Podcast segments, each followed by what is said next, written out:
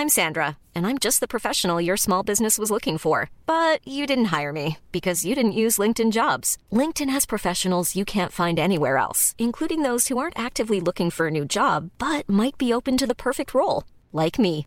In a given month, over 70% of LinkedIn users don't visit other leading job sites. So if you're not looking on LinkedIn, you'll miss out on great candidates like Sandra. Start hiring professionals like a professional. Post your free job on linkedin.com/people today. Te lo cuento.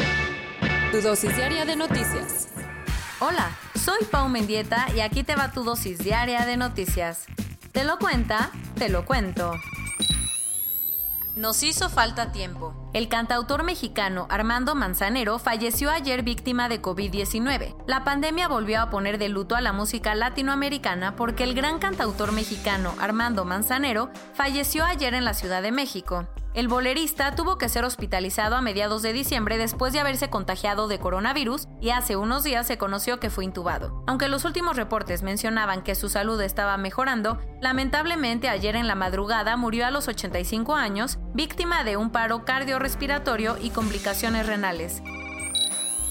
¿Quién fue Armando Manzanero? Nació en 1935 en la ciudad de Mérida, Yucatán, y desde muy temprana edad estuvo relacionado con la música. A lo largo de sus 70 años de carrera artística, compuso canciones como Adoro, Somos novios, Por debajo de la mesa, Esta tarde vi llover, Contigo aprendí y No sé tú, muchas de las cuales fueron interpretadas por artistas como Luis Miguel, Andrea Bocelli, Plácido Domingo, Frank Sinatra y hasta Elvis Presley. Por deseo del maestro, no habrá funerales y sus cenizas serán trasladadas a Mérida, aunque la Secretaría de Cultura de México dijo que cuando la pandemia lo permita habrá un homenaje en el Palacio de Bellas Artes.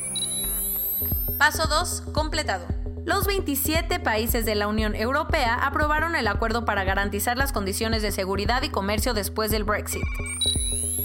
Como te adelantamos el lunes, ayer los países que formaban la Unión Europea se reunieron en Bruselas para dar el visto bueno al acuerdo post-Brexit que alcanzaron los negociadores del Reino Unido y del Club Europeo para garantizar el funcionamiento de asuntos comerciales y de seguridad. Como era de esperarse, los embajadores de los 27 países aprobaron de forma unánime el deal, que provisionalmente comenzará a aplicarse desde el primer minuto del 2021. Ahora solo falta que tanto la Cámara de los Comunes como la Cámara de los Lores del Reino Unido se reúnan mañana para debatir el acuerdo y en su caso darle el visto bueno. Pero ahí no terminará la novela porque si el Parlamento británico acepta el acuerdo, faltará que los eurodiputados se lancen al Parlamento Europeo en Salzburgo para aceptar todas las condiciones del texto, algo que se espera ocurra hasta febrero o marzo. Así que si todo eso ocurre sin broncas, ahora sí el acuerdo de divorcio entrará en vigor y el Brexit estará oficialmente consumado. Se fue la luz y ya no pudiste seguir con tu maratón de Netflix. A eso de las dos y media, varios usuarios en todo el país reportaron apagones y fallas en el servicio eléctrico. El corte, el corte del suministro afectó a más de 10 millones de habitantes de varias zonas del Valle de México, municipios de Nuevo León y hasta zonas turísticas como Puerto Vallarta. Según el Centro Nacional de Control de Energía, todo estuvo relacionado con un desbalance entre la carga y la generación de energía eléctrica. Horas después, la Comisión Federal de Electricidad informó que logró restablecer el servicio. Por enésima ocasión, la jueza Allison Nathan de la Corte Federal de Manhattan le negó la solicitud de fianza a Ghislaine Maxwell. La socialité está encarcelada desde el 2 de julio cuando fue detenida por colaborar en la red de pederastia y acoso sexual de Jeffrey Epstein. Desde ese entonces, los abogados de Maxwell han intentado que su clienta lleve el proceso en libertad, al punto que ahora ofrecieron pagar una fianza de 28.5 millones de dólares. Sin embargo, la jueza rechazó la oferta argumentando que hay muchísimos riesgos de que la mujer se escape.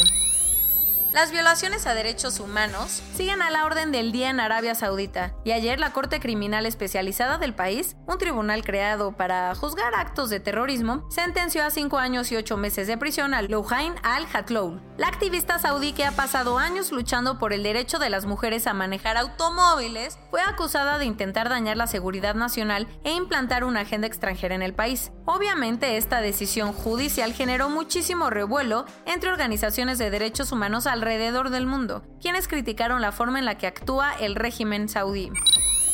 Un enigma policial llegó a Westeros. Bueno, en realidad a Shanghai, porque la policía local está investigando la muerte de Lin Kai, el fundador de la empresa Yu Su Games Co., famosa por crear el videojuego de la saga de Game of Thrones. Resulta que Kai fue llevado al hospital hace unos días debido a diversos malestares, pero las cosas se complicaron al punto que falleció el 25 de diciembre. Las pruebas forenses revelaron que el magnate fue envenenado. Después de realizar muchas investigaciones, las autoridades están apuntando al ex socio de Lin Kai, quien hasta el momento es el principal sospechoso del homicidio.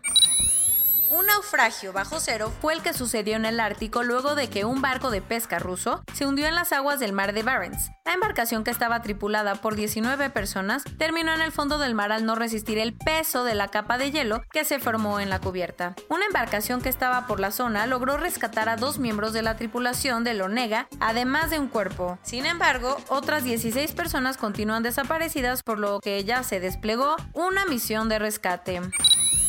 Corona News Global en el mundo. A nivel global ya hay más de 81.193.000 casos y hasta ayer en la noche al menos 1.772.000 personas habían muerto. En México, 1.389.430 personas se han enfermado de COVID-19 y desafortunadamente 122.855 han muerto. Para terminar el debate que se armó en los últimos días, el presidente López Obrador informó que las empresas privadas podrán comprar las vacunas en el extranjero para venderlas en México. Eso sí, aclaró que el gobierno garantizará el acceso de todos los mexicanos a la vacuna de forma gratuita. ¿Listo para Acapaps? El gobierno de Guerrero informó que las playas de Acapulco estarán cerradas durante la noche a partir de hoy y hasta el 31 de diciembre, además de que no habrá fuegos artificiales en la bahía. El gobierno de la Ciudad de México y la empresa Infra firmaron un convenio para entregar hasta 30 tanques de oxígeno diarios a los capitalinos que lo requieran. Una buena noticia. Aleluya. Casi 5.000 trabajadores de la salud ya han sido vacunados contra el coronavirus en la Ciudad de México. Para que no caigas en fake news, Walmart desmintió que vaya a vender la vacuna contra el coronavirus en sus tiendas de México. La noticia se había hecho viral en redes sociales entre personas que ya sabían en qué gastar sus vales de despensa. Tras rebasar el millón de contagios, Sudáfrica anunció que el uso de cubrebocas será obligatorio en lugares públicos, no habrá venta de alcohol y se prohibirán las reuniones sociales. El gobierno ruso admitió ayer que la cifra de muertos en su país es cercana a los 186 mil, casi tres veces más que el dato oficial que reportaron en los últimos meses. Con esto, Rusia sería el tercer país con más fallecimientos por coronavirus en el mundo. Después de días de dimes y diretes entre republicanos y demócratas, finalmente ayer Donald Trump aceptó firmar una orden ejecutiva para dar un nuevo paquete de rescate de 900 millones de dólares. Por buscar pelea y crear problemas, China condenó a cuatro años de prisión a la periodista Zhang San, quien hizo una enorme cobertura sobre la pandemia en aquel país. Y esto es todo por hoy. Nos vemos mañana con tu nueva dosis de noticias.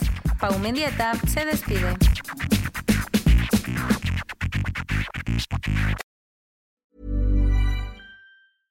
En Sherwin Williams somos tu compa, tu pana, tu socio, pero sobre todo somos tu aliado, con más de 6.000 representantes para atenderte en tu idioma y beneficios para contratistas que encontrarás en aliadopro.com. En Sherwin Williams somos el aliado del PRO.